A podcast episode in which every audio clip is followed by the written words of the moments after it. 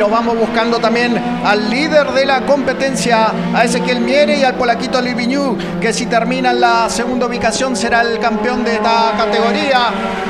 Está todo dispuesto aquí en Oberá para venir al final. La bandera cuadro va a ganar, va a ganar, va a ganar, va a ganar, va a ganar y ganó. Ganó Ezequiel Miere.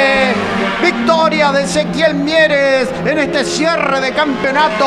Y el festejo mayor es para el polaquito Jorge Litviñuk, el campeón de la clase 1. El de Posadas también, el del barrio Altagracia, que fue campeón del TC del Nordeste, campeón del TC Misionero y que ahora suma un nuevo pergamino, se aferra al título en esta clase 1 que lo ve terminar en la segunda ubicación y quedarse con el campeonato de este inolvidable 2021 para él. Campeón entonces Jorge Litviñuk, el piloto del barrio Altagracia de Posadas, se queda con el campeonato, con el segundo lugar en este cierre del calendario aquí en el Autódromo Ciudad de Oberá. La verdad que fue un campeonato complicado en el sentido de que muchos vaivenes. Eh, tuvimos por ahí no una, una, una, regularidad que por ahí es lo, conveniente en un campeonato, pero bueno, eh, fue para todos iguales, todos los, los, competidores tuvimos el mismo,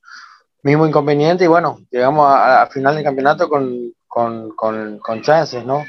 Y bueno, eh, ya en, creo que estas dos últimas fechas fueron las que, que nos pusimos más firmes, ganamos la última y, la anterior en Posadas, y bueno, y, esta hicimos la pole y, bueno, en la serie ya, ya los otros competidores tuvieron problemas, entonces la final para ella fue un poco más tranquila y no pudimos cuidar más, ¿no? Todos los campeonatos son, son diferentes, tuve la, la suerte de ganar cuatro y todos son diferentes.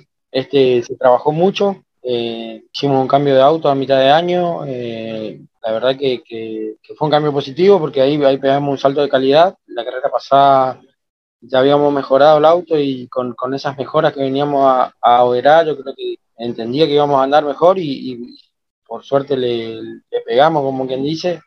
Eh, todo el trabajo que se, que se hizo en el auto siempre fue para mejor y, bueno, y eso se, vio reflejado en pista, ¿no? Hicimos el, mejor tiempo el sábado, la carrera pasada habíamos hecho el, récord de circuito, así que eh, tuvimos un auto rápido, contundente, y, esta última fecha fue, fue el, mejor auto que, tuvimos, ¿no? Eh, hubo más diferencia con, respecto a los competidores y bueno, pudimos eh, hacer valer eso, ¿no?